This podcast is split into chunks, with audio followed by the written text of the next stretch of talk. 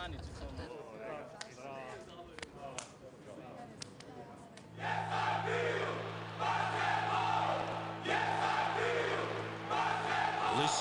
to the good vibrations. Do you hear the crazy game? Do you smell the scent of glory? Do you feel the hug of fame?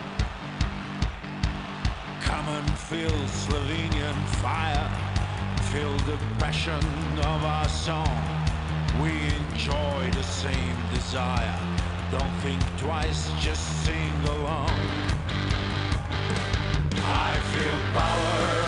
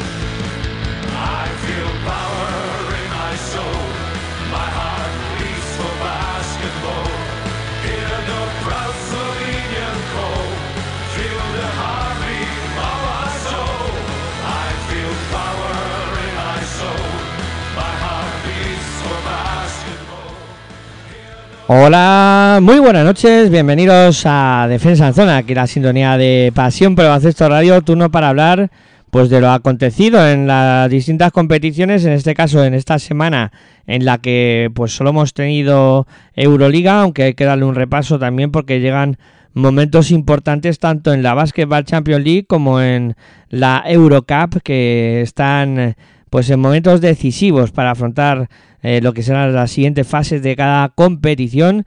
Y bueno, como siempre, antes de comenzar, os recordamos que nos podéis escuchar por nuestra web en www.pasionporbaloncestoradio.com también a través de los dispositivos móviles, ahí podéis descargar eh, pues eh, nuestra aplicación que es totalmente gratuita, también podéis escucharnos a través de TuneIn Radio, también descargando la aplicación y aquellos que no podáis escucharnos en directo siempre podéis eh, recurrir al formato podcast donde pues en nuestra página de iVoox quedan alojados todos nuestros audios para que podáis disfrutarlos y escucharnos cuando os venga mejor. Eh, también en Ivos podéis colaborar con este proyecto para que podamos seguir adelante.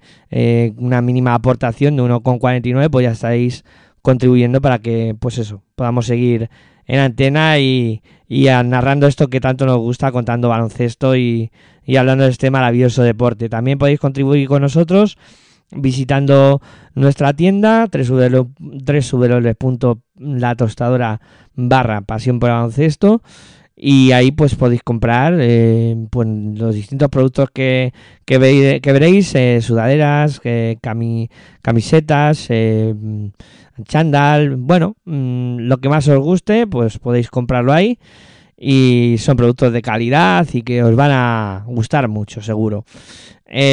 Dicho todo esto, me presento, soy Miguel Ángel Juárez y saludo ya a Daniel Bobadilla. Muy buenas noches, Dani, ¿qué tal? ¿Cómo estás? Pues buenas noches, Miguel Ángel. Pues bien, afectado por un pequeño catarro que se me notará por la voz que tengo ahora, pero bueno, haremos lo que podamos, aunque lo sucedido en la pasada jornada de la Euroliga y lo que bueno y lo que va a suceder también en las distintas competiciones europeas las próximas semanas y alguna noticia muy interesante que hay que te voy a ceder hoy a ti el honor de poder contarla.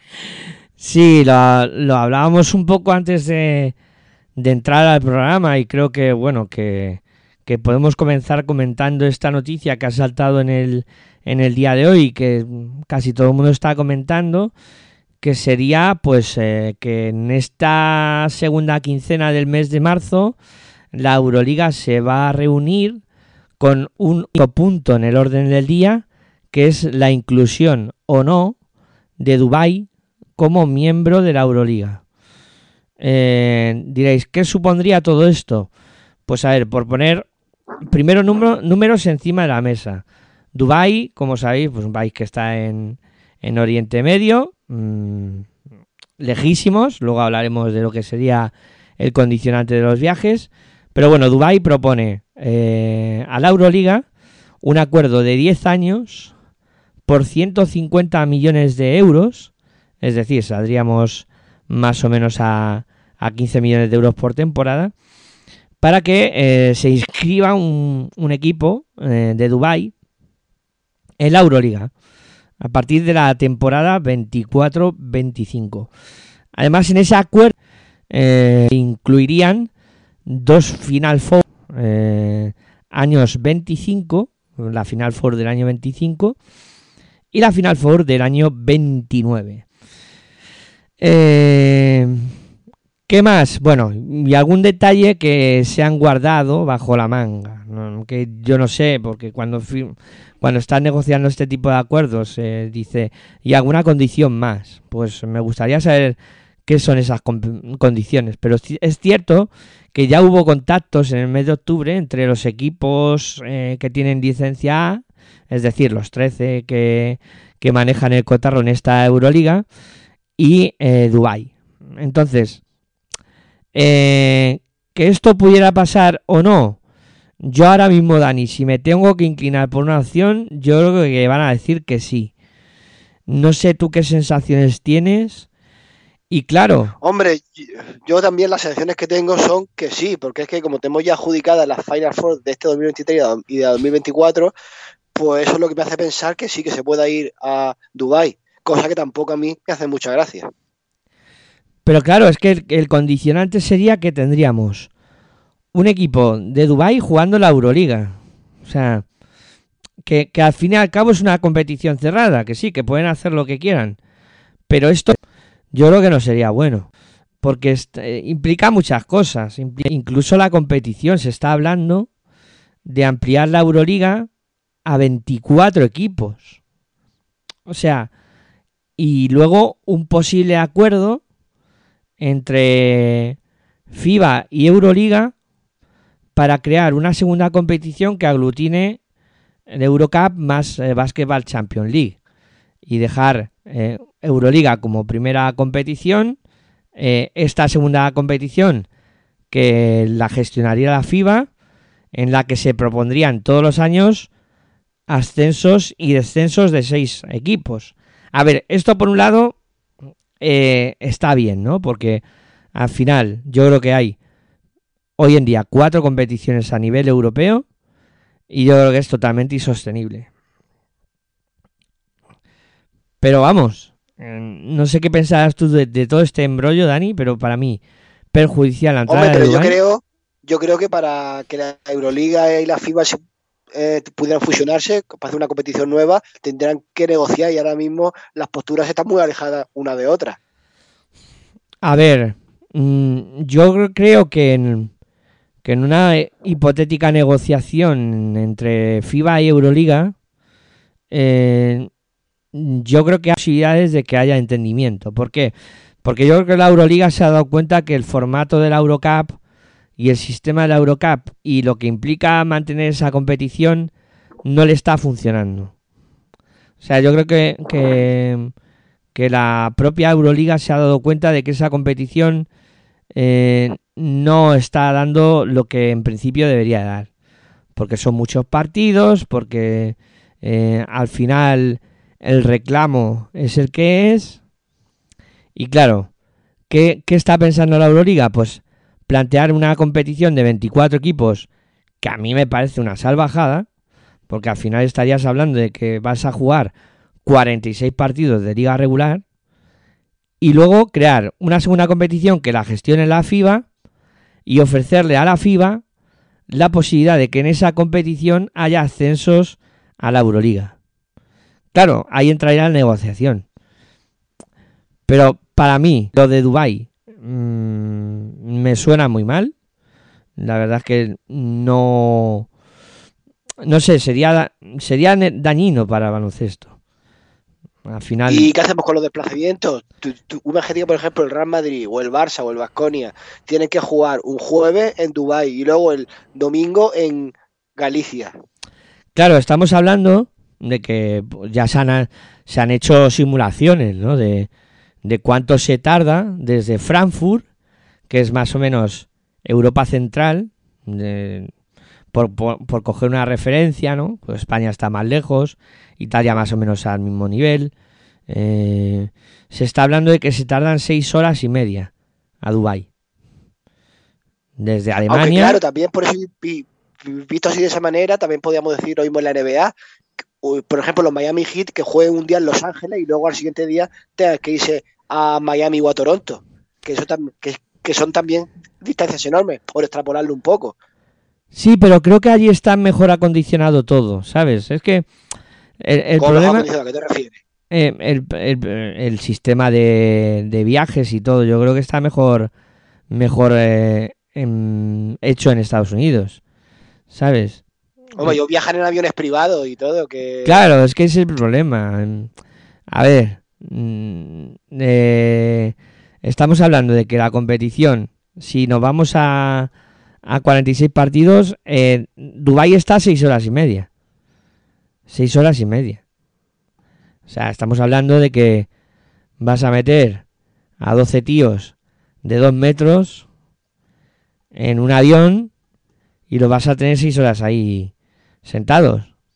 Que vale, que si me puedes decir, ¿no? Igual que si te metes en un autobús y te vas 6 horas de viaje en bus. Que a algunos les No, pero es distinto, ¿eh?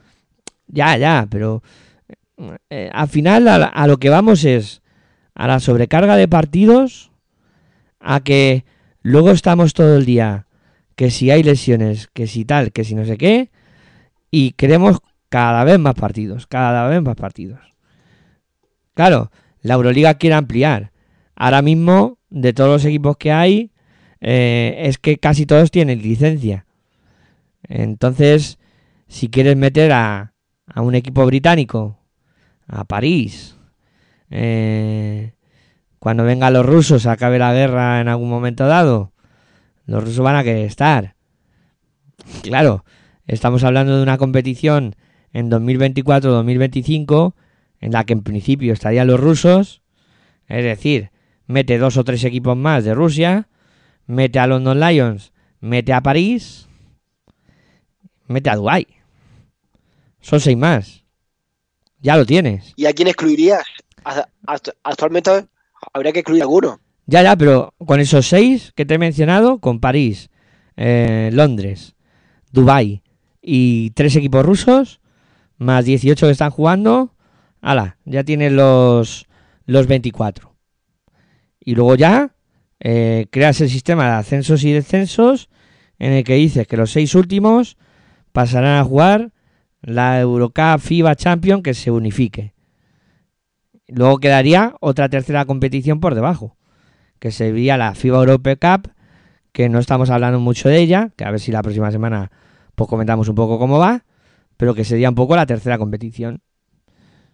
A mí, el unificar Basketball Champions League y Eurocup sí me gusta. Lo de los ascensos y descensos también me gusta.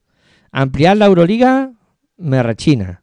Y que metan un equipo como Dubai eh, sería dañino para el baloncesto en general. Hombre, a ver, yo am- am- ampliar la Euroliga sin metiendo a París o a Londres, sí, pero lo de Dubai sí que no me gusta.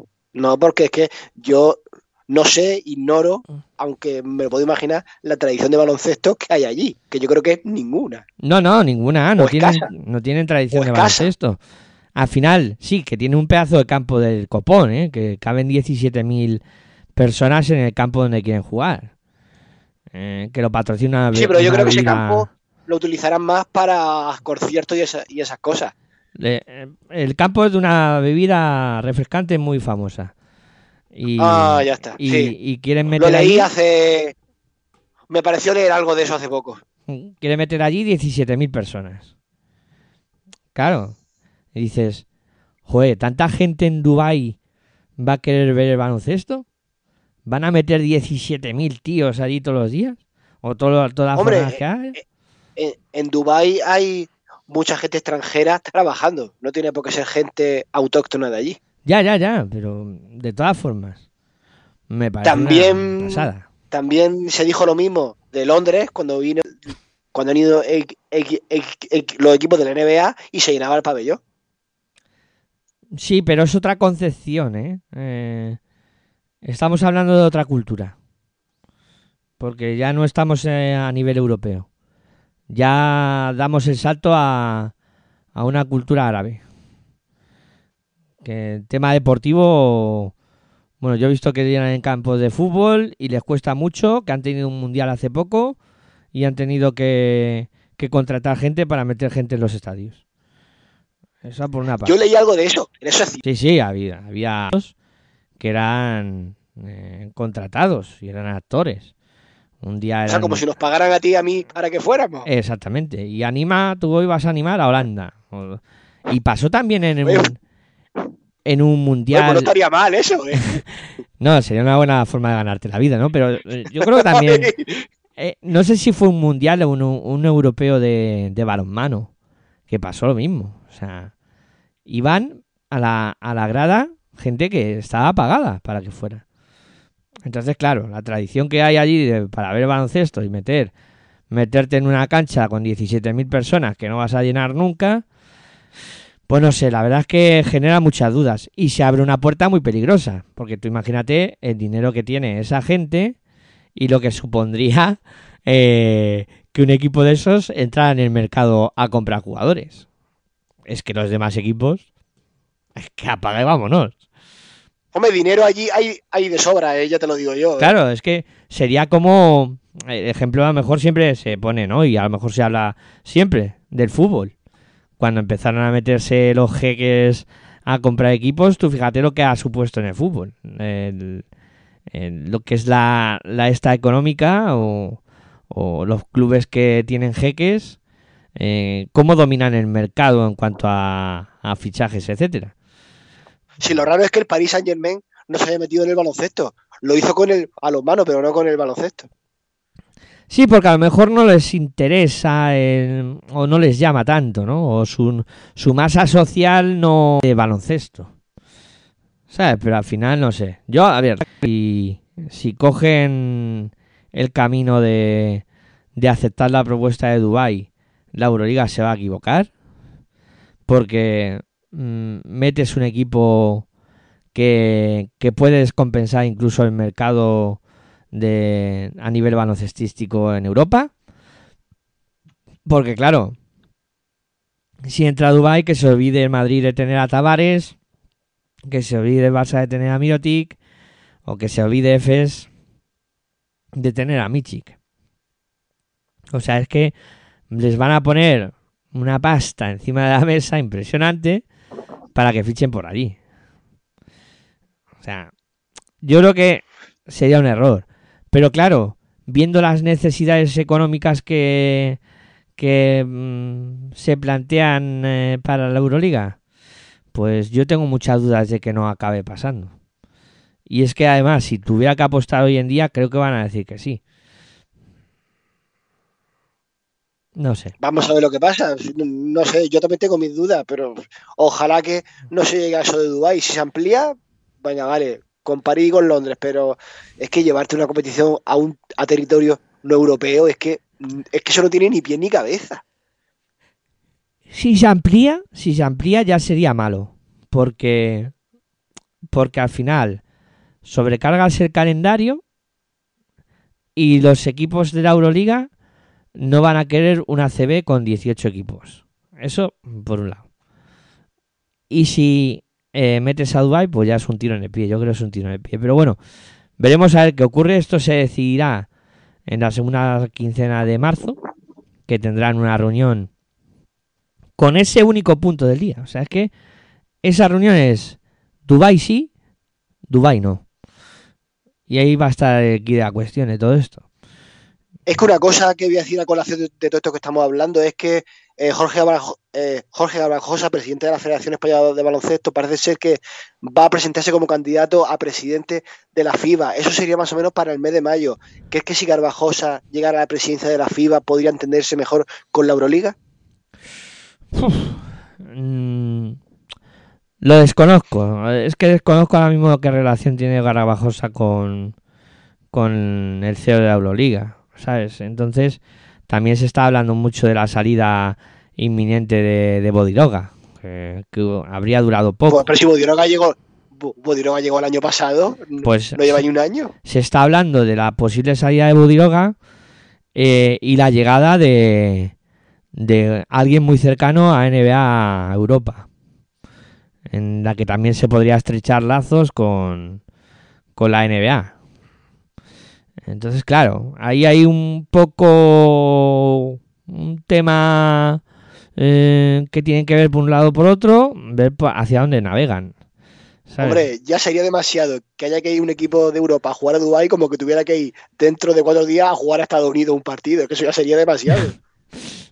No, pero ya no me refiero a que a que se vayan a jugar o lo que sea, sino que eh, a lo mejor estaría más cercano eso que a ti te gustaría tanto. Ah, mira cómo, mira cómo lo sabes. ¿Sabes? Entonces, Eso sí eh, me gusta más, eso sí me gusta más. que- Lo hemos hablado de ya, ya aquí ya unas cuantas veces. claro, pero por eso que hay un movimiento ahí que a lo mejor sale Bodiroga y entra una persona cercana a NBA Europa y está más cerca que se pueda jugar una intercontinental entre campeón de, de NBA y, y un campeón de Europa. En el que también Eso la- ya me va gustando más. En el que también la FIBA pues tendría su este, su, su mando, ¿no? O también su, su opinión para todo esto. Pero bueno, que eso se elucubra mucho a futuro, pero que eso, que yo creo que todo el mundo tiene que saber por dónde se está moviendo esto y que esa op- opción de Dubai está ahí y luego está la opción de que mm, a mí sí me gustaría que Eurocup y Basketball Champions League se acaben unificando. Pero bueno, eso ya lo decidirán los señores que mandan, los que van con traje, etcétera, etcétera.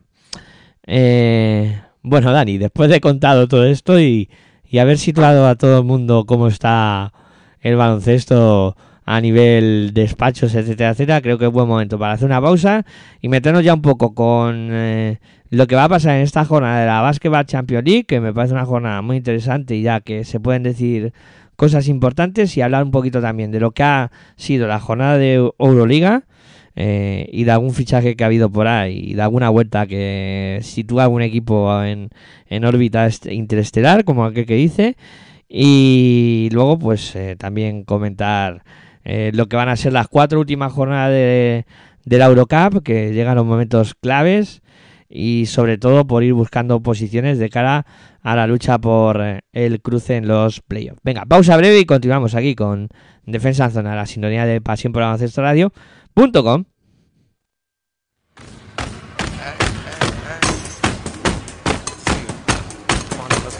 Estás escuchando tu radio online de baloncesto. Pasión por el baloncesto radio.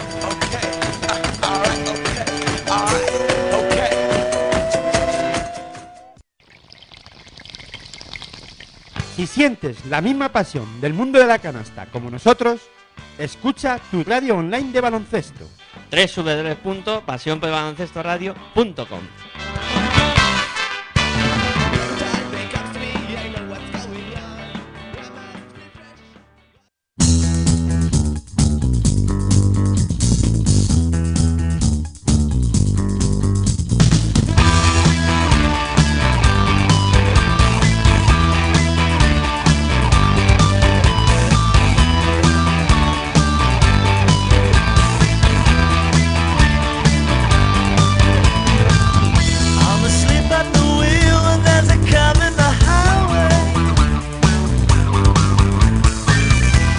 tattooed through the night.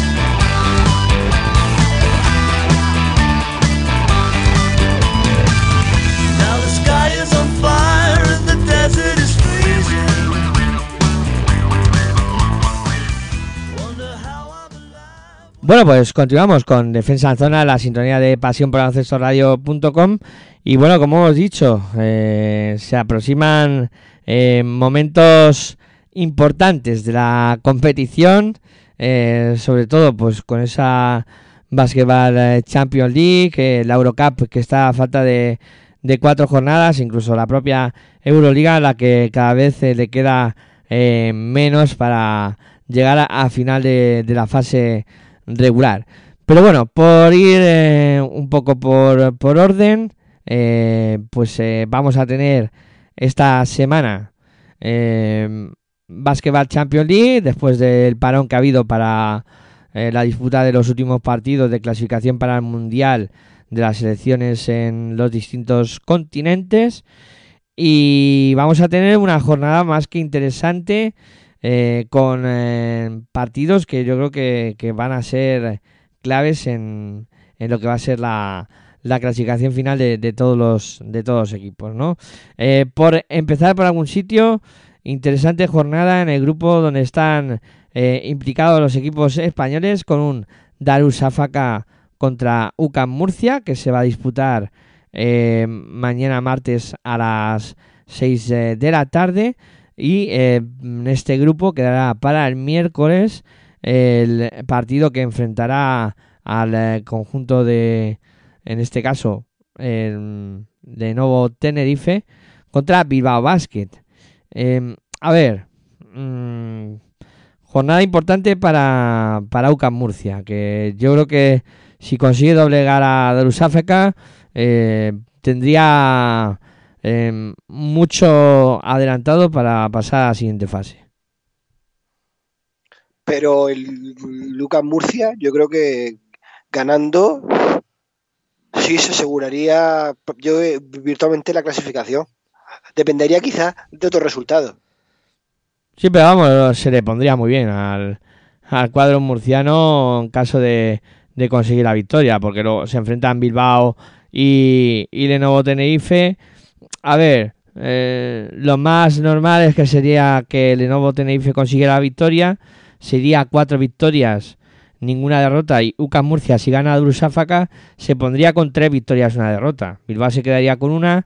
Y el Basqueda, verás, muy complejo que lo tiene con UCAM Murcia, merced a esa derrota por casi 20 puntos. Y Darussafaka quedaría sin opciones. O sea, estaríamos hablando de un UCAM Murcia virtualmente clasificado y un Lenovo Tenerife que pasaría como primer grupo. Sea, yo creo que este grupo eh, esta semana puede quedar decidido. Si UCAN consigue la victoria y Lenovo gana, yo, yo daría por zanjado ya que, que, los que se clasificarían son el, el Lenovo Tenerife y, y, el cuadro murciano. Sí, el Lenovo Tenerife si consiguiera la victoria, sí. Yo creo que sí. Porque serían cuatro victorias y cero derrotas. Sí, claro, y a Murcia se le quedaría muy bien con 3-1. Con 3-1 y el Basket verá muy decidido con, con Bilbao. En caso de empate, pues el Basket verás entre los equipos es el primero que se mira y, y lo tendría muy bien. Eh, grupo de israelíes con eh, franceses.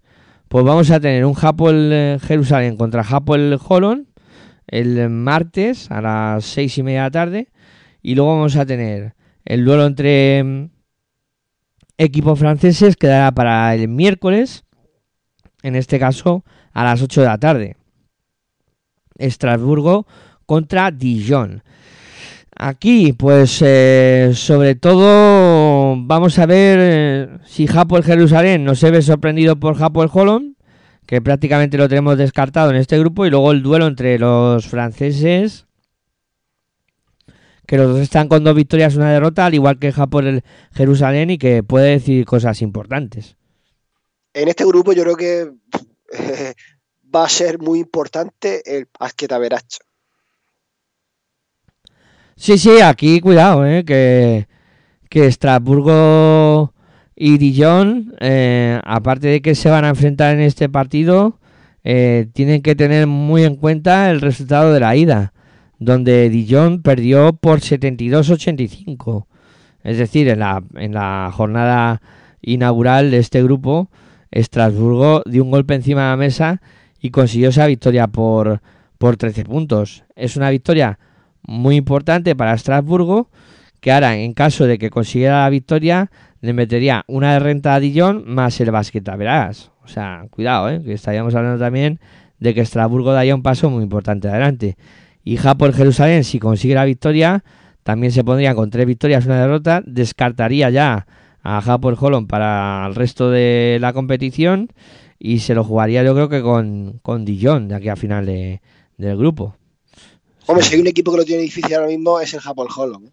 Sí, sí, bueno, esto yo veo imposible con ese 0-3 que tiene ahora mismo y con un encima va a rendir visita a Japón Jerusalén que va a estar ahí con como se suele decir deportivamente con el cuchillo entre los dientes para conseguir la victoria y, dar un paso importante en la clasificación.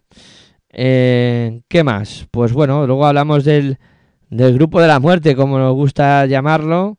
El grupo, pues donde creo que más acción va a haber en, de aquí a final de, de lo que va a ser esta liga eh, regular de la Basketball Champions League y donde pues eh, ya dijimos que, que está AEK, que está Unicaja de Málaga, que está Galatasaray y que en esta semana pues vamos a tener eh, por un lado un Limoges AEK de Atenas, fíjate qué partido en Francia, una prueba de fuego para, para el conjunto ateniense y Unicaja que juega en casa contra Galatasaray. Aquí yo creo que tanto AEK como Unicaja pueden dar un, paso importante en caso de ganar sus partidos. Porque Unicaja se pondría con 3-0 a falta de un partido pendiente y acá se iría 3-1, dejando a, a Galatasaray con una victoria solo y, y con 0. Hombre, ahora mismo para mí el favorito ahora mismo para acabar en primera posición es el Unicaja. Sí, además tiene ese partido pendiente contra Galatasaray todavía en caso de ganarlo, pues eh, y de ganar esta jornada tendría un inmaculado 4-0. Pero claro, y luego si acá consigue la victoria en, Francia, lo dejaría también bastante decidido. Porque se iría a, tres victorias, una derrota y, y, dejando pues una amplia ventaja sobre, sobre el resto de los equipos. Y por terminar, el grupo J, donde vamos a tener por un lado el partido del eh, conjunto español, el conjunto de, de Basi Manresa, que se va a medir en esta cuarta jornada al Basaksehir en Turquía. Y lo vamos a tener un interesante también eh, Telecom Bomb contra Ritas. O sea, casi nada también en este grupo. A ver, eh, Manresa visita la, la cancha de un Basaksehir que es la última opción que tiene para intentar agarrarse a esto porque está con 0-3. Partido donde Manresa yo creo que va a sufrir. Y luego el líder, Telecom Bon, que, se mide a Ritas. Eh, en caso de ganar, lo puede dejar ya prácticamente hecho. No, es que lo tendría ya hecho. Hombre, claro, con, con un 4-0, que yo creo que ya, vamos, lo tiene ya casi hecho. y luego a ver Manresa en Turquía, a ver cómo, cómo evoluciona, ¿no? Y cómo, cómo lo vemos en, en esa cancha que va a ser difícil de tomar y con un público que estará entregado para intentar que el, que el conjunto turco, pues eso, ya una de las últimas opciones de un equipo que, que sinceramente, pues, pues a mí me ha, me ha defraudado. Mm, un equipo en el que hay hombres como Jakar Blachik, como Ozmirak, como Yamar Smith, como Bussell, que está siendo un poco el que el que está sacando las castañas de fuego, pero es que tienen a James Hiss, a Morgan, a Conor Morgan, o sea, sobre papel tiene un equipazo. August Sabas también. La verdad es que el Pachasegir, si se pone 0-4, es que ya prácticamente estaría fuera. La verdad es que por la plantilla que tiene, como bien dice, pues ha decepcionado. Pero también es cierto que este grupo, con Rita Vinus, campeón de Lituania, un Telecom Basket Bonds que está rindiendo bastante bien, y Manresa, el actual subcampeón, la verdad es que lo tiene un poquito complicado. Sí, veremos, veremos a ver qué pasa en esta jornada, que yo ya digo, va a ser interesante y podremos tener la- el próximo eh, programa bastantes cosas decididas ya con respecto a lo que puede pasar en este en esta Basketball Champions League que estamos buscando los ocho equipos que se enfrenten en los cuartos de final buscando la Final Four de la, de la competición donde pinta que puede haber más de un equipo de, de nuestro país. Eh, bueno, Dani, si te parece, hacemos una pausita y nos metemos a ver qué ha ocurrido en la jornada 26. Jornada 26 de la Euroliga. Eh, si contamos con los dedos, quedan 27, 28, 29, 30, 31, 32, 33, 34. Son 8 jornadas las que restan para llegar al final de la liga regular. Y hay cosas que están pasando que están poniendo la competición en un puño. Venga, eh, pausa y continuamos aquí con Defensa en Zona, la sintonía de pasión por radio.com.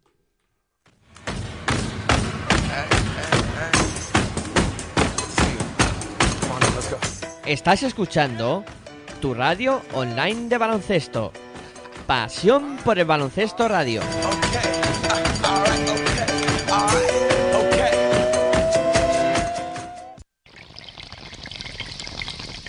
Si sientes la misma pasión del mundo de la canasta como nosotros, escucha tu radio online de baloncesto.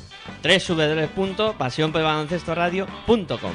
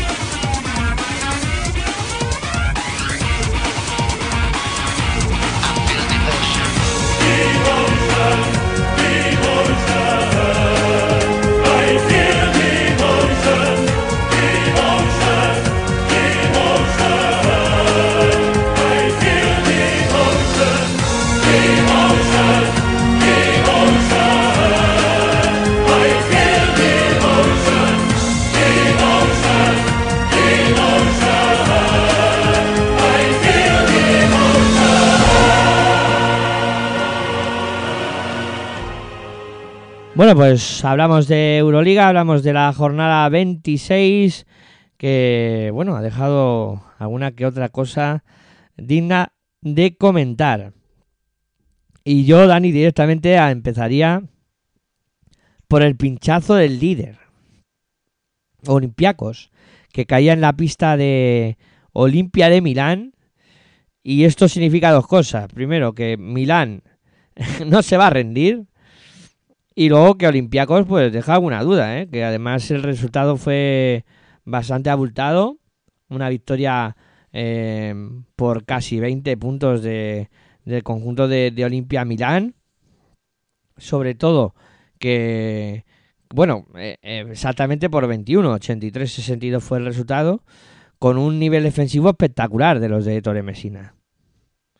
Pues sí, el equipo lombardo frenó en seco una buena racha del equipo del Pireo que llevaba tres meses sin conocer la derrota aquí en la Euroliga. Y como bien dice, un Milán pues que no va a rendirse, aunque creo que está reaccionando ya bastante tarde porque depende también de otros resultados.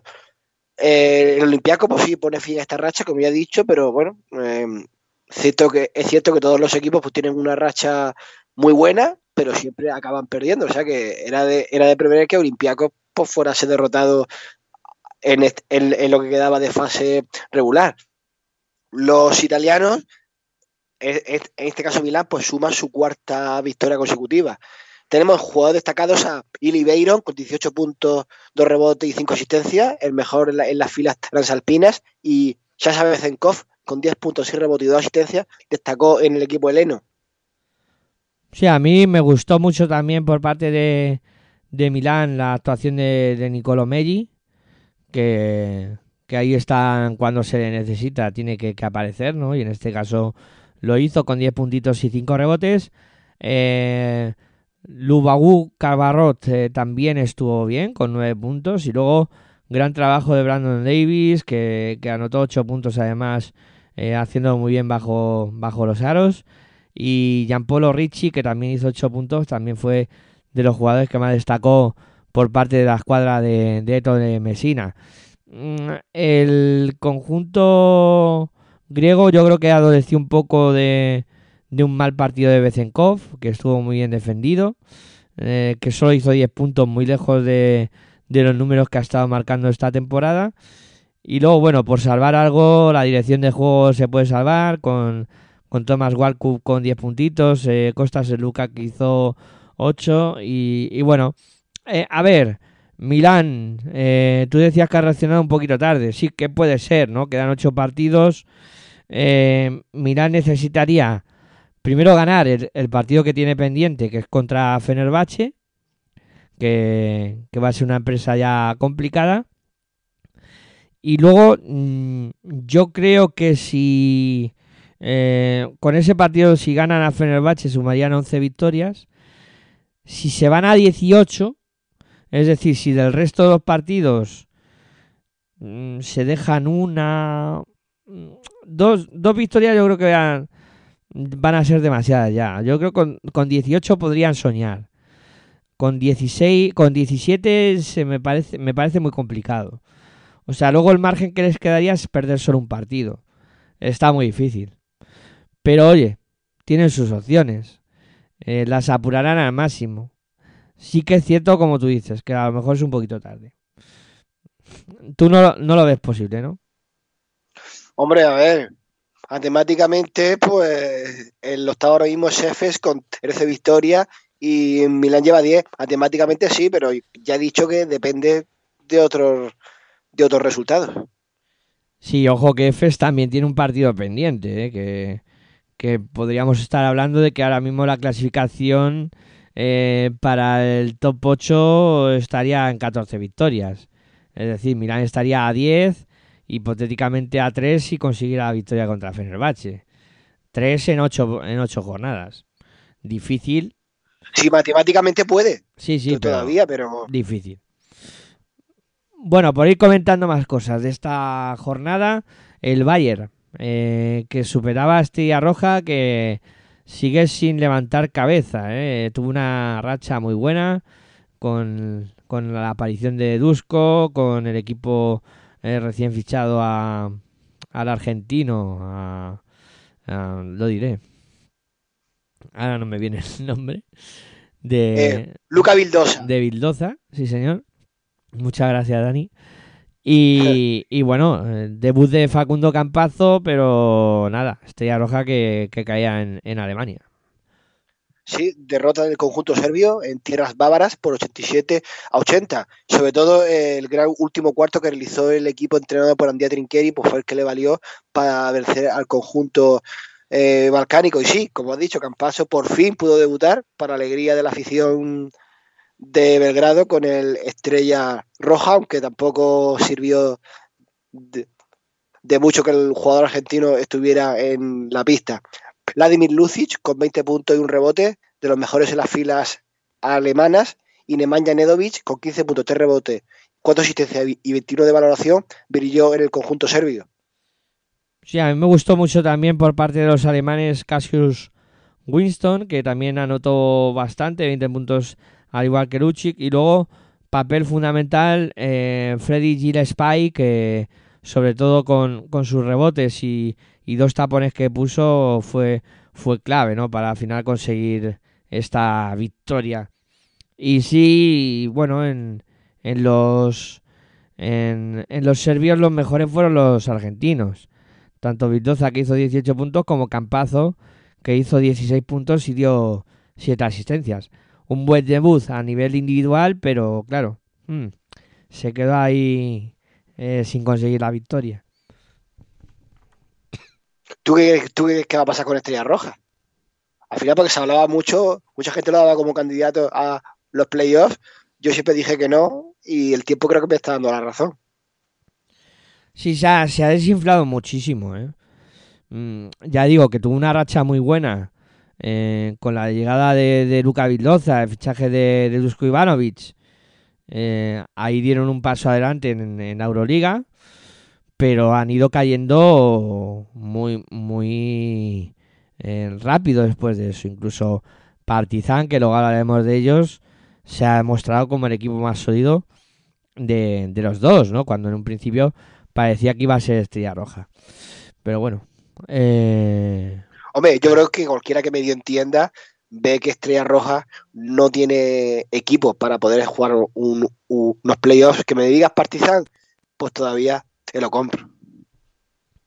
Sí, a ver, eh, está claro que a, que a Estrella Roja le falta le falta algo por dentro, ¿no? Petruset no está no está haciendo su temporada, que podría ser un poco ese referente interior, pero aparte de eso le falta algo más. Sí que tiene un- una línea exterior tremenda, ¿no? Con Vildoza, Campazo, incluso Nemanja Nedovic, ¿no? No nos olvidemos. Pero No, pues a mí Petrusev sí uno de los jugadores que más me está gustando. sí, pero que aparte de él no tiene nada más por dentro, ¿sabes? Ah, bueno, eso sí. está muy solo. Él sí que está más o menos rindiendo bien. Pero claro, el resto de jugadores no, no se están mostrando. Y le hace falta algo más por dentro a, a Estrella Roja. Pero bueno, veremos a ver cómo acaba la cosa. Pero vamos, a mí no me está inspirando buenas sensaciones los últimos partidos. El que sí que parece que coge un poco de buenas sensaciones es el Barça, que se llevó por delante a Zalgiris por 93 a 74. Victoria sin problemas. Sí, victoria sin básicamente sin problema alguno del equipo azulgrana ante Zalgiris Kaunas por 93 a 74. Eh, lo de Sabrina, lo de Sabrina y Jessica Vicius pues fueron superiores a los lituanos pues a partir del segundo cuarto. Quizá el primero estuvo más igualado, pero de- desde el segundo cuarto hasta el último mm, el, partido tuvo un, claro color azulgrana.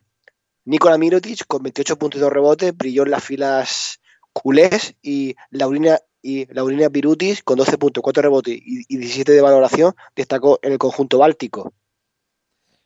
Sí, el Barça que, que cayó en Kaunas, pues eh, tomó un poco la, la revancha aquí, ¿no? Había caído en esa cuarta jornada de la primera vuelta por, por 73-72 en, en Kaunas y, y aquí sí que hizo un partido muy serio. O sea, llegó un momento en que prácticamente la diferencia entre los dos equipos era de, de 30 puntos. O sea, luego Zalgiris pudo maquillar un poco, pero una diferencia muy, muy amplia entre los dos equipos. Eh, aparte de Mirotic que lo mencionabas, buen partido Satoransky con 12.5 asistencias. Saldi, que estuvo también muy bien, con, con 10 puntitos. Y luego, pues bueno, eh, Zalgiris que, que tendrá que mejorar mucho si quiere luchar por estar dentro de los del top 8. Eh, bueno, Efes, que conseguía la victoria en Atenas ante Panathinaikos por 82-87 y vuelve a meterse en la pelea. Un Efes que, es el actual campeón y que tampoco es de los equipos que se vaya a rendir. Y de este partido salió el que ha sido elegido el eh, MVP de esta jornada 26. Estoy hablando del alero norteamericano Will Clyburn del, Ana- del Anadolu Efes, que logró 32 créditos de valoración tras aportar 24 puntos, 7 rebotes y 4 asistencias. La verdad es que estos buenos números pues le valieron para el triunfo de su equipo a, domicilio allí en el Oaxaca por 82-87. Sí, la verdad que fue un partidazo de, de Cleveland, pero tampoco le fue a la zaga eh, San Larkin, que hizo 13 puntos y 10 asistencias. Eh, y bueno, eh, creo que también eh, Grigonis eh, fue importante con, con 23 eh, puntos para, para conjunto de Panathinaikos, pero claro, mm, le faltó algo de potencial ¿no? a, a que cambió de entrenador, despidió a Dejan Radonjic y, bueno, la llegada de Christos Sederis eh, no ha sido clave para reaccionar, ¿no? Dos, dos derrotas consecutivas y bueno, no, no pinta bien la cosa para Panathinaikos que vemos otra temporada más que va a ser un, un paseo por el desierto. Pero es que Panathinaikos, igual que he dicho de Estrella Roja, también lo digo para Panathinaikos, no es equipo actualmente de playoffs. Eh, la solución no es destituir al entrenador. No, al final yo creo que eh, la, lo que es la gestión deportiva en cuanto a fichajes es más que cuestionable, ¿no? En, en Panathinaikos. Eh, habría que, que mirarlo muy, muy de cerca. eh, los fichajes que hacen y luego que, que no funcionan, ¿no? Es que el equipo no, no termina de funcionar. Y claro, había que replantearse ciertas cosas en, en el cuadro de verde. Eh, Partizan, que se imponía... Oye, por cierto, Miguel Ángel, Sí, por cierto, ahora que hemos hablado de Will Clyburn, ¿podríamos decir que actualmente es el mejor al el mejor alero que hay en la Euroliga? el mejor alero. Mm, si Ezon ya no quiere jugar, sí. Si Ezon ya quiere Hombre, jugar. claro, con, per- con permiso de otros, claro. A ver, para. Yo lo dije el otro día. Eh, creo que en el último programa. Para mí, Ezon ya es un jugador diferencial si está bien centrado. Es imparable. O sea, en Europa es imparable. Y en esa posición de alero es que no veo a nadie que lo pueda defender.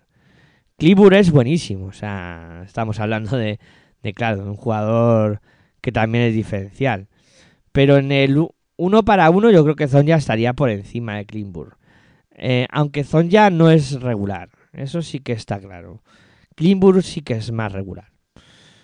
Pero que le veo en, en ese enfrentamiento directo, le veo un pelín por encima a Zonja. Pero bueno, que sobre gustos colores, ¿eh? Que igual a alguien me No, la dice, verdad es que no, me gusta más también-. Me parece un excelente jugador. Ya, ya, pero te puede gustar más uno u otro, ¿eh?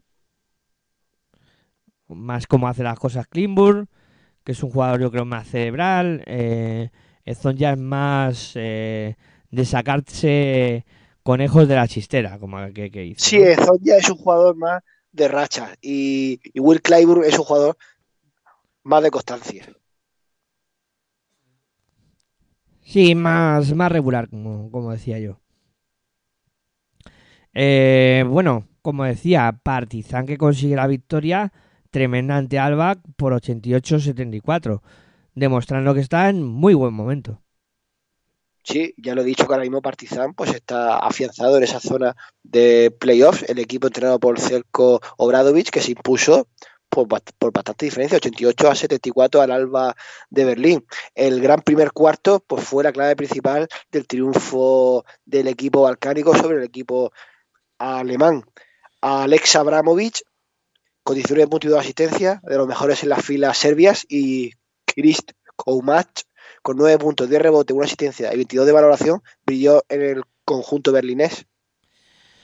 Sí, otro que conseguía la victoria de manera clara y apabullante fue Mónaco ante Maccabi Tel Aviv por 86 a 67. Los israelíes que muestran de nuevo debilidad fuera de su pista y Mónaco que lo aprovechó a las mil maravillas. Triunfo, sí, contundente del equipo del Principado ante el, el equipo hebreo por 86 a 67. Victoria pues con cierta solvencia para el equipo en- entrenado por Sasa Obradovic, sobre todo en el primer cuarto con un 30-17 de parcial. Ahí fue donde el equipo monegasco se merendó al conjunto hebreo. Jordan Lloyd con 18 puntos, 4 rebotes y con asistencia, de los mejores en las filas monegascas y Wade Alduin cuarto con, 10 con 17 puntos, 6 rebotes y 3 asistencias, destacó en el conjunto israelí. Sí, luego una, un tipo de reacción de, de conjunto de israelí, pero en el último cuarto también hubo un parcial de 15-0 que, que terminó por dinamitar el, el partido. Eh, bueno, ¿y esto qué te parece? Fenerbahce 104, Virtus 72. Vaya, vaya repaso. Pero repaso que le pegó el equipo entrenado por Dimitri Situdis al conjunto entrenado por Sergio Escariolo. Victoria con mucha autoridad e, e incontestable. Muy buena, por no decir excelente, la primera, la primera, la primera mitad realizada por el conjunto turco. Ahí fue la clave principal de su triunfo. Y tenemos jugadores destacados a Dijon Pierre con 20 puntos de rebote y 2 asistencias, que fue de los mejores en las filas otomanas, y Marco Bellinelli con 18 puntos de rebote y 3 asistencias, destacó en el conjunto boloñés. Un eh, Fenerbahce que no sé si te parecerá o tendrá la misma opinión que yo, pero ahora mismo con el fichaje de Tyler Dorsey y el regreso de Nemanja Jelica, eh, se confirma como uno de los equipos a batir. Hombre, es que yo ya lo dije a, principios de la temporada, bueno, sí, sí, a principios de la temporada en la Euroliga, por noviembre más o menos, un mes cuando, cuando llevaba la competición ya un mes disputada, que yo veía a Fenerbahce en la Final Four y la verdad es que estos dos últimos refuerzos le dan más fortaleza al equipo otomano y sí, mi, se pudieran cumplir mis previsiones. Sí, además, tú fíjate que en este partido se produce un hecho bastante curioso y es que en el primer cuarto 18-0, ¿eh? Tremendo eh, ese parcial y, y la salida de Fenerbahce. Y ahora con Nemanja Jerica y Tyler Dorsey ganan muchísimo y yo creo que este equipo está llamado a, a es que claro, si dices eh, mm, o sea, el parcial fue de 18-0 de salida y luego 27-2 y el primer cuarto terminó con 31-14. Pero que vamos, que esa salida fulgurante dejó a Virtus eh, completamente fuera del partido. Y eso, y llamado a ser un equipo top, eh, top, top, eh, metido en, en Final Four, aunque hay que decirlo con mucho cuidado, porque hay muchos aspirantes. Es que esta temporada hay muchos aspirantes. Sí, sí, hay mu- muchos aspirantes, pero es que Fenerbahce tiene bastante buen equipo, ¿eh? Sí, sí. Bueno, el Madrid que sufrió muchísimo para acabar imponiéndose en la pista de Asbel y además vimos cómo se retiraba lesionado cojeando Tavares. Victoria sufrida y además cuidado con esa posible lesión de, de Tavares. el equipo de entrenado por Chus Mateo que llegó ganando 17 puntos, pero que bueno, los locales, los galos, fueron recortando la ventaja blanca y amenazando con una posible re- remontada porque hubiese tirado por la borda todo el buen trabajo que realizó el equipo madridista en la primera mitad. Sí, esa lesión de, de- de Tavares, que ahora mismo no me acuerdo del alcance, pero espero por el bien del Real Madrid pues que vuelva lo antes posible. Eh, Nando de Colo con 13 puntos y rebotes brilló en las filas francesas y Fabián Coser con, con 14 puntos, 4 rebotes y 2 asistencias fue el mejor el equipo merengue. Sí, a ver, bueno, la, la lesión de, de Tavares siempre pues se intenta esconder, ¿no? Y no dar muchas pistas, etcétera, etcétera. Eh, se torció el tobillo em, y se fue eh, cojeando, ¿no? Y se lo tuvieron que llevar. Eh, en el partido de, de Liga, de Liga Andesa CB, no juega. Entonces, bueno, Mm, precaución, eh, lesión importante, veremos. No, porque en Madrid al final eh, tiene a, a medio equipo tocado. O sea, ves la lista de jugadores del Madrid que no pueden jugar y te da hasta miedo.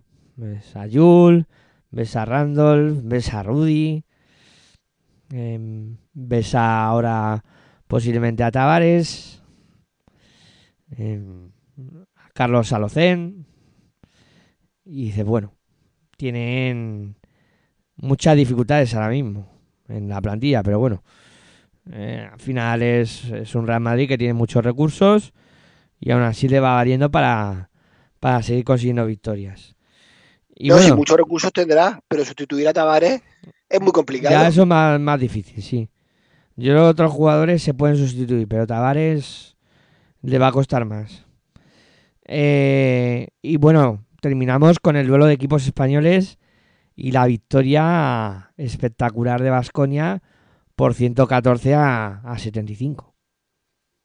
Sí, fue un triunfo con- contundente del equipo vasconista ante el equipo Taronja por 114 a 75. Eh, excepto el primer cuarto, que ahí hubo más igualdad y de hecho Valencia Vázquez empezó eh, ganando el partido, pero a partir del segundo cuarto fue cuando empezó a desmoronarse y el Vasconia pues literalmente es que le pasó por encima, es que no le dio ni ninguna opción, se vio un, un Valencia Vázquez muy pobre, sobre todo en el apartado defensivo. Mm, Yo sé que hay partidos que hay equipos que juegan, pues bueno, pueden tener un mal día. Esto suele pasar en el baloncesto, y en cualquier deporte, que llega un equipo, tienes un mal día y te pega una soberana paliza. No es nada nuevo. Eh, luego tenemos a jugadores destacados, Downton Holmes, con 24 puntos y rebote, que fue de los mejores del conjunto vitoriano, y Jared Harper con 15 puntos, un rebote de- destacó en las filas taronjas. Bueno, a ver, yo creo que aquí también Valencia hmm, estuvo muy por debajo del nivel que se espera un equipo como Valencia. ¿eh?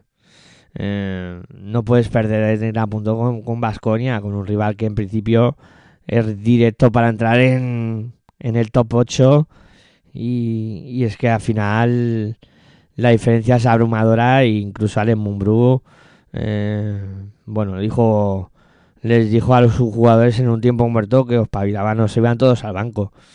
Porque una cosa es que, que te ganen, ¿no? Y otra cosa es que te pasen por encima, como le pasó a Asconia a, a Valencia. No sé. Al final fue tan superior Vasconia que, que poco se puede decir de partido. Hombre, la verdad es que si Mumbrú manda a todos los jugadores al banco, no sé con quién iba a jugar, eso está claro. Puedes probar con otras alternativas, pero al, al- al equipo entero al banquillo no puede. No, no, se lo dijo a los cinco que estaban en ese momento en la pista. O tenéis un Sí, minuto. sí, sí, sí, cambi- cambiar el quinteto, pero cuando lo, cuando un equipo, yo qué sé, no, no tiene su día, tampoco se puede hacer mucho, digo yo. Bueno, pues la Euroliga que está de la siguiente manera. Y, y, y que el rival juega también, ¿eh? Sí, no, está claro, el rival juega y ojo, que el rival tampoco está en su mejor momento. Así que aparecen 3-4 jugadores que, sobre todo en el juego interior, Coxar, Enouch, que, que lo hacen muy bien. Luego en la dirección Thompson y, y por fuera Giedraitis. Eh, Pero tú fíjate, Marcus Howard, Howard, por ejemplo, no aparece. Mm, No sé, ¿sabes? Que, que al final Vasconia sí, consigue una victoria imperial. Después de mucho tiempo vuelve a coger confianza en la anotación, que parecía que le estaba costando algo anotar. Y sobre todo deja a Valencia por debajo de los 80 puntos, que también es algo que le estaba costando en los últimos partidos, a nivel defensivo.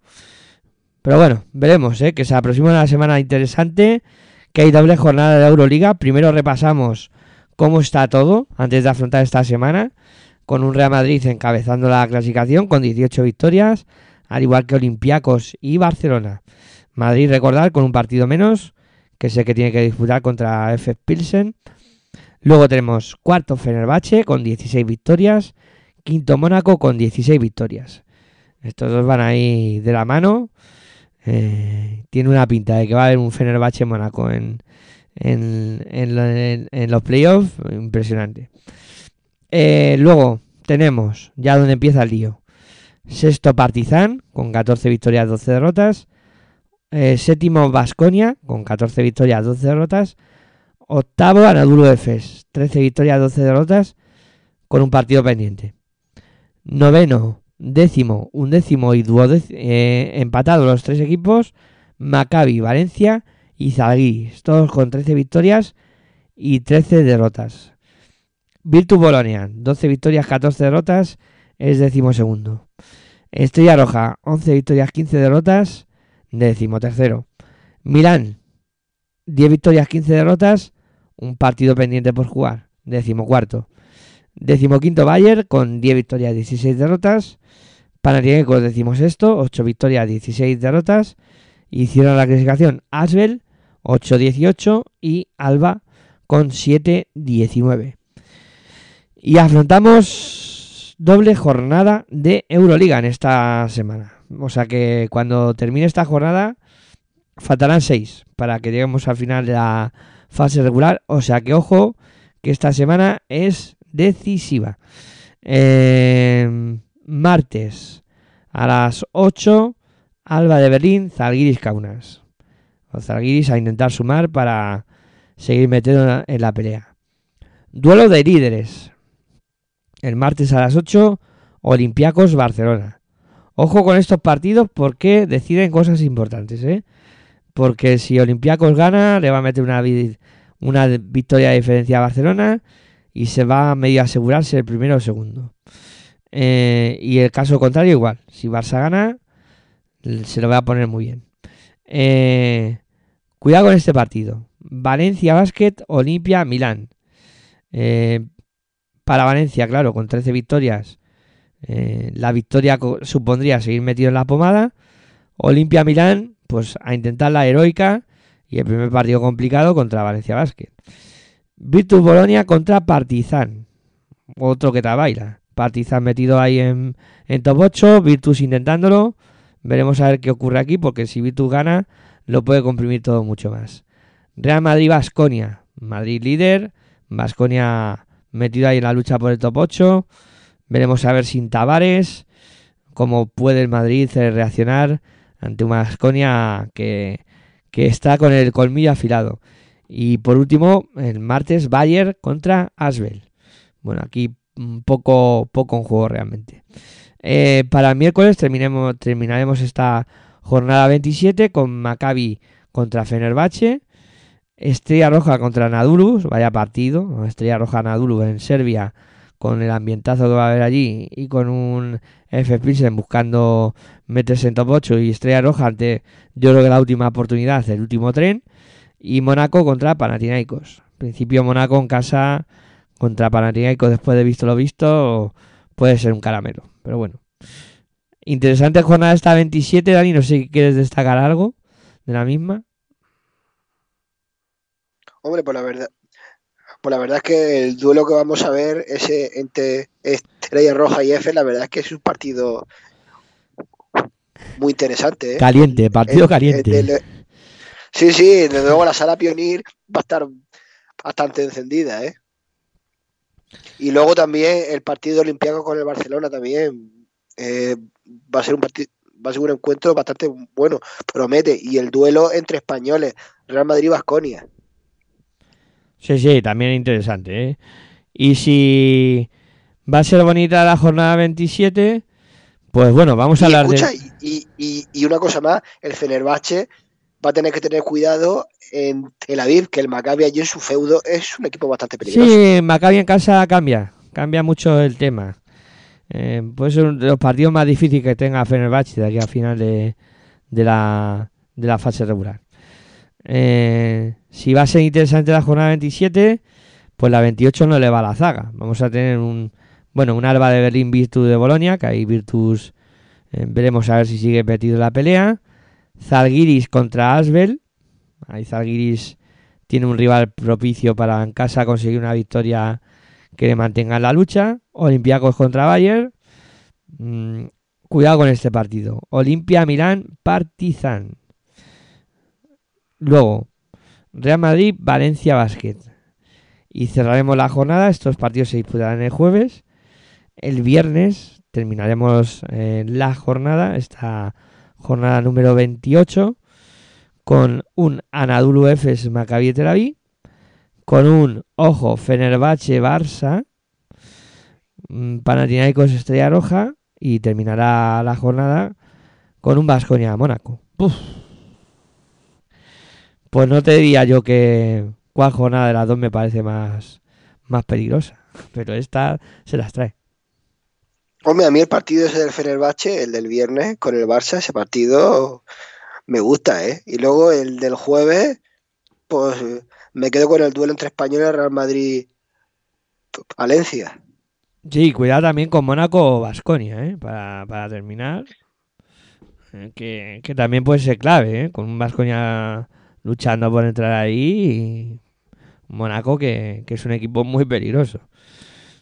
Yo ahora mismo al Vasconia lo veo como el equipo que más motivado está. No, no, motivación tienen de sobra, ¿eh?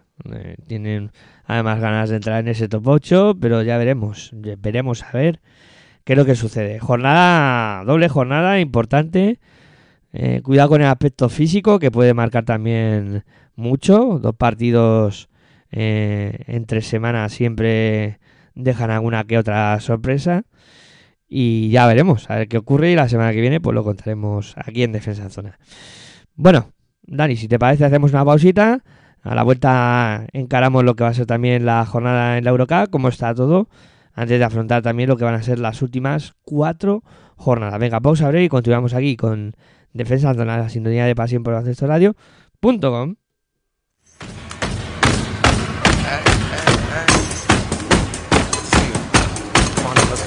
Estás escuchando tu radio online de baloncesto. Pasión por el baloncesto radio.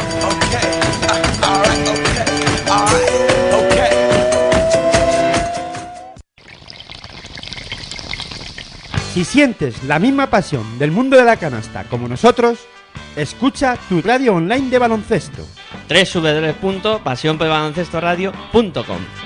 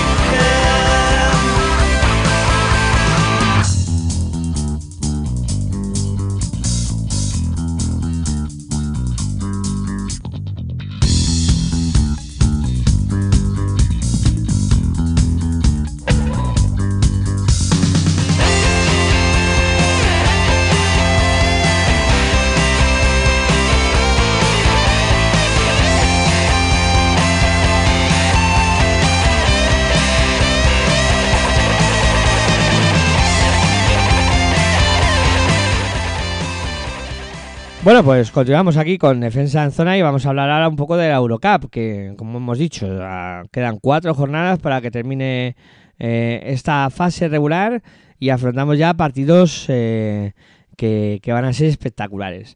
Eh, bueno, si te parece, Dani, arrancamos por el grupo A, donde pues ya sabemos que el representante español es el, el Juventud de Badalona, que se va a medir en un partido difícil al Bourg-Bressé, eh, que bueno, a pesar de que el equipo francés eh, pues eh, está un poco de capa caída, lleva tres derrotas consecutivas, pero siempre difícil la visita a pistas francesas. Pues sí, pero el, el, el me parece que hace poco fue campeón de la Copa Francesa, si mal no recuerdo. Pues fíjate además, equipo que llega con la moral por las nubes. Por eso mismo que yo no lo veo tampoco de capa tan caída. Bueno, en la Eurocup sí, porque han perdido tres seguidos. ¿eh? Están un poco ahí. Estuvieron liderando la, la competición eh, hasta no hace mucho. Pero sí que ahora han bajado un poco el nivel. Eh, derrotas que, que, bueno, que quizá puedan paliar con, con este enfrentamiento con, con el, el Juventud. Cuidado con este equipo desde el perímetro, que está haciendo un 40,7 eh, de acierto. Es el, el que más mete desde fuera. Y, y puede ser un hándicap para un Juventud que, que bueno, eh, está ahí navegando un poco a dos aguas, ¿no? Como aquel que dice. Como yo por el bien del Juventud y, y del baloncesto español, que se prolongue la mala racha De Bourg. Por supuesto. Ya, ya. Eh, bueno, el líder de este grupo A eh, se va a medir en, en su pista, o sea, fuera, perdón, a Ratio Farm. Eh, partidazo, yo creo que esto es de los de los partidos para, para no perdérselo, ¿eh? Sí, la verdad es que el Radio Farm Ulm pues eh, recibe en su cancha allí al, al- a, los ucranianos del Prometei. Este es un partido de esos que promete el cuarto, pero que los alemanes que están cuartos, que, que están en que están en alza contra los líderes. Vamos a ver qué sucede. Sí, sí, partido más que interesante. Luego también tenemos en este grupo A un duelo de italianos. Un Mana Reyer Venecia contra Grecia, contra Germani Brescia. Sí, el Lumana Reyer Venecia, que bueno, no está cumpliendo contra los con los objetivos que se le propusieron al principio de temporada. Y ahora se va a enfrentar pues, a un Germani Brescia, que ahora mismo los dos equipos están con siete victorias y siete derrotas, y el que gane se va a colocar por delante del otro. Sí, además el que gane ya tendrá asegurado eh, el pase a los playoffs. El que pierda pues todavía deberá de esperar. Eh, además, por cierto, el, eh, eh, el Brescia no fue campeón de Copa de Italia. eh, ahora mismo me pillas. Es que me suena algo, ¿eh? Bueno, lo comprobaremos y, y si eso en el próximo programa también actualizamos un poco qué, equipos han sido campeones en, sus diferentes países. Eh, decir que este partido en el, en el de ida, el Rey Venecia se impuso a Brescia por 60-80 y la Liga Italiana, el conjunto de, de Rey Venecia también se ha impuesto en los dos partidos contra, contra Brescia. Bueno, mm, es significativo, ¿no? En este grupo A eh, también vamos a tener eh, un duelo que va a ser interesante entre Napoca y Fruti Strabusaspor, eh, dos equipos que también eh, tienen cosas importantes que pelear en estas últimas jornadas. Pues un Frutti Sport que bueno, es que si gana al, al, al Club Napoca, pues se podría podía dar un paso de gigante de cara a conseguir esa, clasificación para la siguiente fase. Quizá no matemática- matemáticamente, pero sí un paso, un, un, un pequeño paso ante un Club Napoca que está en segundo lugar, pero por la cola en este grupo A y que de ganar podría tener quizá alguna opción de pasar al top 8. Sí, sí, Napoca ti- tiene que ganar para, para seguir la pelea, si no ya dicen adiós. Mm, Y, y bueno, por seguir comentando, ya también nos saltamos un poco al grupo B, donde hay pues Gran Canaria, eh, va a jugar contra Dolomiti Energía en Trento para intentar eh, conservar el liderato y, y seguir siendo el equipo más fuerte de esta Eurocup. Pues yo creo que el, Gran Canaria en este partido, yo creo que conseguirá la victoria, aunque la verdad es que eh, el equipo amarillo últimamente, con esto de la Copa y todo, pues tampoco está en, en buena racha, pero seguro que, el equipo de Akalakovic va a retomar ese buen momento que le había caracterizado antes de, del torneo copero. Porque la verdad es que está con 11 victorias y tres derrotas y yo creo que acabarán finalmente esta fase en esa primera posición. Bonito partido en la zona de arriba de, de este grupo B con eh, Budunnos contra Hapoel Tel Aviv. Sí, el equipo israelí que está fuerte ante un Budunov que ahora mismo está en esa sexta posición, pero oye, en las jornadas que quedan podría escalar quizá un, un puesto o dos. Y ojo con eh, la media de puntos y asistencias que, maneja el Hapoel con 87,9 puntos por partido y 21,7 asistencias que dan muestra del potencial de los de los israelíes. Eh, partido con poca trascendencia en la zona de atrás el la Grocla con solo una victoria se enfrenta a London Lions. Bueno, pero eh, el London Lions sí que se juega algo porque está en la séptima posición y todavía pues está eh, en, el top 8 y de ganar pues daría también un paso importante de cara a esa, a esa clasificación. Eh, el La Progla por su parte está en, esa décima posición, último, con una victoria y 13 derrotas. Yo creo que el equipo polaco mmm, tiene casi imposible alcanzar los ocho primeros clasificados. Sí, no, no. Pues la Grocla está completamente fuera. Eh, y partido también eh, casi última oportunidad para Hamburgo con cuatro victorias de derrota que se enfrenta a París. Sí, un Paris Basketball porque está sorprendiendo con esa cuarta posición en este grupo B y que ojo al equipo parisino que estaba muy cerca del Japón de Tel Aviv solo le separa uno, una victoria, por lo tanto creo que el equipo, el conjunto galo, pues va a darlo todo para poder, quién sabe, escalar un, un puesto o dos más. Yo no me aventuraría, no me atrevería a aventurar que lo podría conseguir. Y por, por último, Tour Telecom contra Prometeas para atrás. El Tour Telecom a intentar eh, seguir la estela de Gran Canaria. Bueno, pues un duelo que va a estar también muy caliente entre, entre, un equipo turco y un equipo griego, un Prometeas Patras que bueno, que también está ahí metido ahí en esa cuarta, quinta posición, que también está quinto con nueve victorias, cinco derrotas y que también podría acabar perfectamente esta fase un poquito más arriba. Bueno, pues interesante jornada también la que nos espera en la Eurocup. Yo creo que ya buscando las tres últimas jornadas y se puede quedar todo más o menos decidido, o sea que también habrá que estar muy atentos a lo que ocurra en estos partidos. Bueno, Dani, yo creo que va siendo buen momento para ir poniendo el punto y final a este defensa zona de hoy.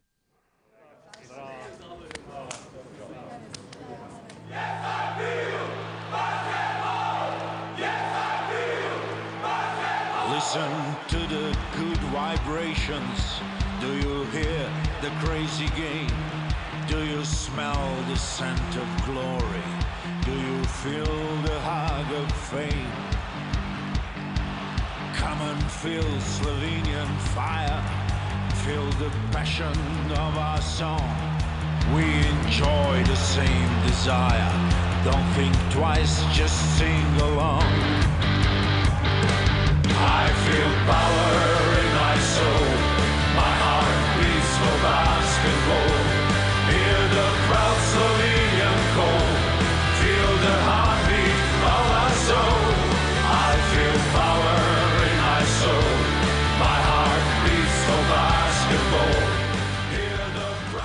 Bueno, pues vamos poniendo punto y final. Dani, como siempre, ha sido un placer charlar contigo de, de básquet.